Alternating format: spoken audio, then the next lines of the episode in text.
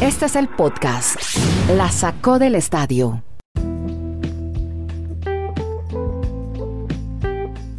Bueno amigos, bienvenidos a este episodio bien particular, el 365 de este podcast que se llama La sacó del estadio. Digo particular porque voy a estar yo solo, un monólogo Andrés Nieto Molina. Eh, mis compañeros andan en trabajo de campo. Tanto Kenneth Garay como Dani Marulanda haciendo más investigaciones deportivas, periodísticas. A ellos los tendremos seguramente mañana.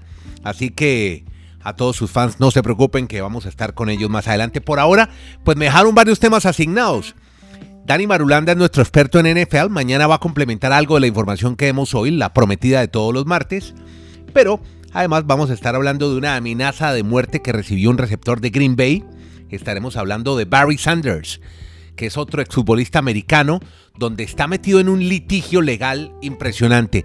De Field of Dreams, una película que ha inspirado también un partido de béisbol. De eso estaremos hablando más adelante. Una oferta que leyó Kenneth Garay en el Times de Londres, una oferta que ha recibido Lionel Messi. Lo que ha dicho el Papa sobre la NBA. Estaremos hablando también del campeón de la Vuelta a Colombia, que también es campeón de la Vuelta a la Juventud, para tocar un poco el tema de Colombia, de la parroquia. Y Miguel Ángel Superman López ya tiene nuevo equipo. Así que comencemos amigos y vamos a iniciar justamente con la NFL. Dani Marulanda me pidió que les hablara del partido de anoche con el que terminó la semana 11, donde los Rams le ganaron a los Buccaneers de Tom Brady de Tampa Bay. Los Rams, me dice Marulo, fueron ambiciosos y se llevaron el partido. La decisión de ir quedó reflejada en los números del mejor jugador del partido, que fue Jared Goff, el quarterback, que hizo 39 de 51 pases completas y además hizo 376 yardas. También gran trabajo de la pareja de receptores. Se mostró mucho un wide receiver llamado Cooper Cup y Robert Woods. Así que bien por el equipo de Los Ángeles Rams. Hombre, también destacar lo que pasó con New England, que sigue perdiendo. En un partido donde no hubo grandes incidencias, los Texans lograron controlar el juego desde el inicio, se llevaron esta victoria. La primera parte fue un duelo ofensivo, los Texans estuvieron más precisos, como siempre con una muy buena actuación de su quarterback, de Sean Watson. La segunda mitad se destacó por la presencia de las defensivas, aunque sin grandes jugadas. Un partido que, que, no tuvo mayor interés. Pero sí algo pasó que afectó a un equipo del que hemos venido hablando mucho en un podcast, porque en un día de contrastes la NFL se alegró por la primera victoria de un quarterback llamado Alex Smith en dos años desde que se lesionó el 18 de noviembre del 2018. Lamentablemente no fueron buenas noticias, pues el novato, el mariscal Joe Burrow, salió por una lesión en la rodilla que le impide terminar la temporada porque es de gravedad. Y para cerrar, hablar del juego de Miami Dolphins. La defensiva de los Broncos se la pasó toda la tarde acosando al joven Tua Tagovailoa, a quien capturó en seis ocasiones y firmó la victoria con una intercepción sobre Ryan Fitzpatrick, que fue el que terminó jugando el partido, que trató de empatar el marcador sin éxito. La actuación de Drew Locke no fue destacada, el quarterback del equipo de Denver. Lo que hizo que ganara sobre los Dolphins fue el juego terrestre de los Broncos de Denver, que marcó la pauta del juego. Y se destacó un corredor llamado Melvin Gordon. Eso es quizás lo más destacado de esta semana 11 de la NFL. Pero una información que me acaba de contar Kenneth Garay es que Marquez Valdez Cantlin fue uno de los protagonistas del último partido de los Green Bay Packers porque un balón que perdió significó que los Colts se llevaran la victoria en un partido que se definió en tiempos extras. Sin embargo, lo pero no fue la derrota, sino las amenazas de muerte que recibió en redes sociales por el error que cometió justamente en el campo de juego. Las redes sociales dan a los cobardes el derecho de decir lo que quieran sin consecuencias. Así que supone, y ha dicho el mismo Valdés Cantlin, es una de las cosas con la que la profesión en la que estamos, donde hay que tomarlo por lo que es y no permitir que lo afecte. Valdés Cantlin dijo que decidió compartir las amenazas con la intención de hacer que la gente comprenda que somos humanos, también no solamente números en una camiseta, somos personas primero. Se llama Marqués Valdés Scantlin, que tuvo un discreto partido, hizo tres recepciones, 55 yardas, incluyendo una que preparó el gol de campo con el que Green Bay empató el partido en los minutos finales. Y esa jugada llegó cuando el equipo que lideraba Aaron Rodgers buscaba la anotación del triunfo. El receptor dijo que tuvo que haber protegido mejor el balón, pero dio mérito a la jugada realizada por el defensivo de los Colts, Julian Blackmon. Simplemente fue un momento exacto donde se atrapó haciendo la transición de la recepción a guardarlo. Así que increíble que estén pasando estas amenazas de muerte a un jugador de los Green Bay Packers, víctimas de este mensaje intimidante.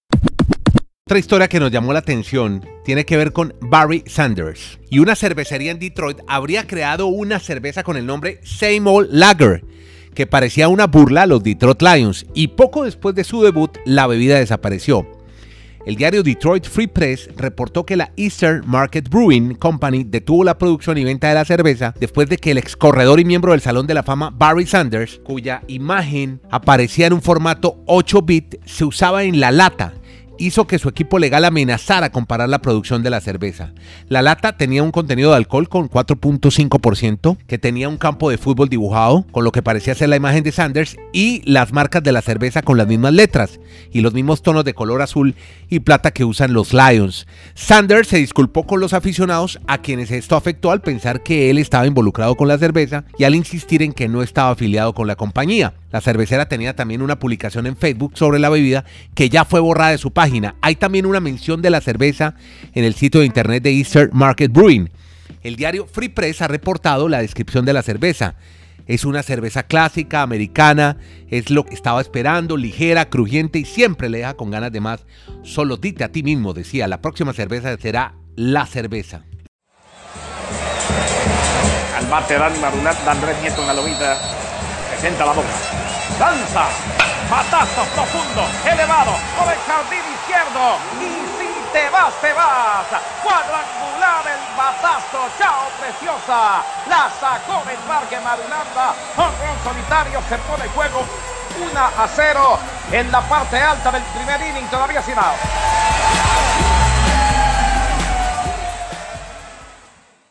Los Chicago White Sox, esto en la MLB, recibirán a los New York Yankees en el juego reprogramado Field of Dreams en Deersville, Iowa, el 12 de agosto. La Major League Baseball dijo que el plan es provisional y depende del estado de la salud pública este verano. Los equipos estaban programados para jugar el 13 de agosto en el estadio temporal con capacidad para 8.000 personas, junto al sitio donde se hizo la película con Kevin Costner, Field of Dreams. Cuando se renovó el calendario de grandes ligas debido a la pandemia de coronavirus, los Yankees fueron reemplazados como oponentes por los San Luis Cardinals, pero el juego se suspendió el 4 de agosto por el coronavirus. El juego reprogramado será el primero de la Major League Baseball en Iowa. El calendario original para 2021 tenía a los Yankees jugando una serie de tres juegos ante los Medias Blancas de Chicago del 13 al 15 de agosto.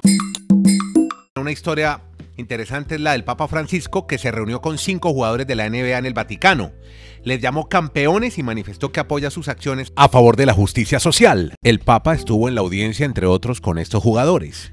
NBA Marco Bellinelli, Sterling Brown, Jonathan Isaac, Kyle Korver y Anthony Tolliver, así como la directora ejecutiva del sindicato de jugadores de la NBA, Michelle Roberts, y dos miembros más del mismo. Y dijo Roberts, estamos aquí porque francamente nos ha inspirado la labor que hace el Papa a nivel global.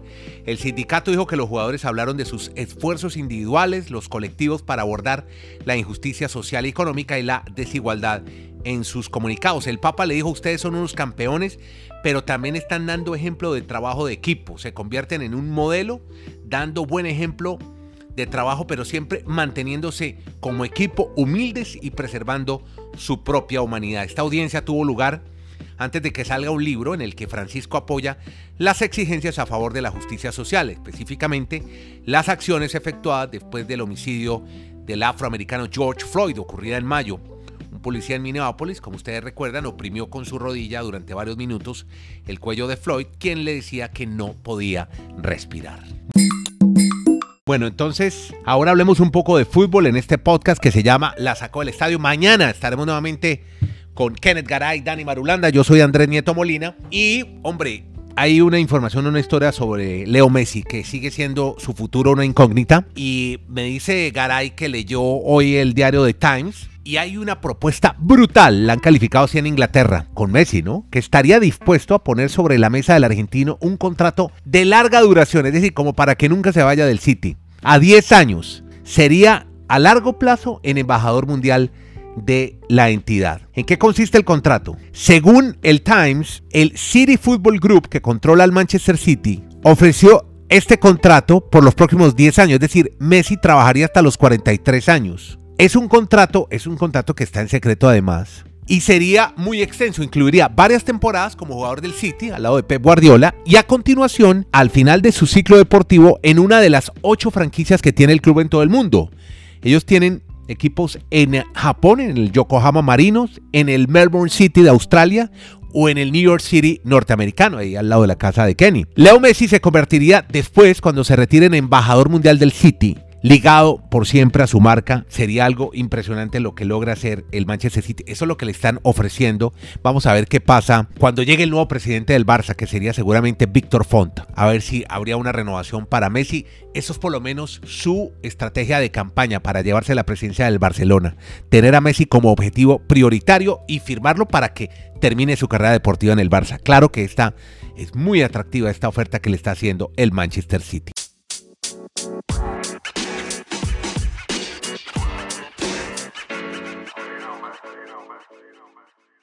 Aquí Marulanda me dice que les hable de Diego Camargo. ¿Quién es Diego Camargo? Tiene 22 años, es ciclista, ganó la Vuelta a Colombia 2020 y varios equipos del World Tour quieren quedarse con él. Nació en Tuta, me dice Dani que diga, es el hijo de Tuta. En Boyacá, es un pueblo así se llama Tuta, en Boyacá, hijo de campesinos. Camargo es un hombre que se coronó campeón de la Vuelta a Colombia y se convirtió en el tercer ciclista que gana la Vuelta a Colombia y la Vuelta a la Juventud del mismo año.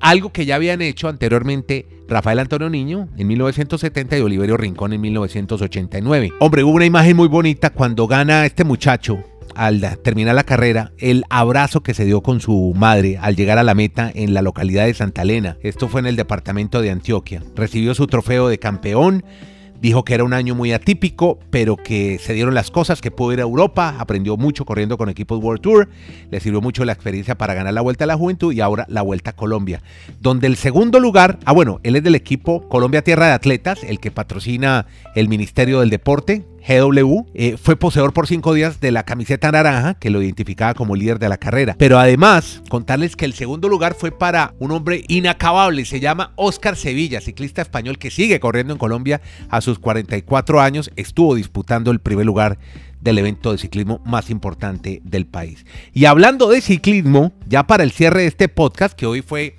en una versión eh, express más corta y a monólogo con Nieto Molina, les reitero, Garay y Marulanda, sus fans, están en trabajo de campo, como dirían aquí en Chile. Pues quiero contarles que ya Superman López tiene equipo. Miguel Ángel López, después de muchos rumores, se ha mencionado la posibilidad, ya sabíamos que se iba de la Astana y que había varios equipos detrás de él.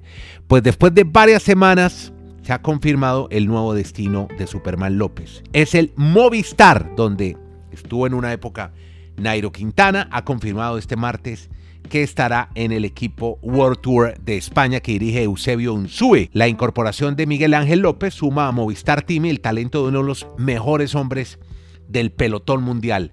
Él ya ha estado en podio en Giro de Italia, fue tercero, mejor joven en el 2018, y en la Vuelta a España, donde subió en el 2018 como tercero, logró dos etapas, fue quinto al final. También ha ganado en este Tour de Francia 2020. Mm, y además contarles que ya había ganado el Tour del Porvenir en el 2014 se había ganado la Vuelta a Suiza en el 2016, la Vuelta a Cataluña, el Tour Colombia, la Milán Turín, en fin, es un hombre muy importante dentro del pelotón y muy respetado. Y con esta información de ciclismo, pues estamos llegando al cierre de este podcast, más un daily diario de las historias más importantes en los deportes americanos y otros deportes que contamos aquí diariamente a través de todas las plataformas.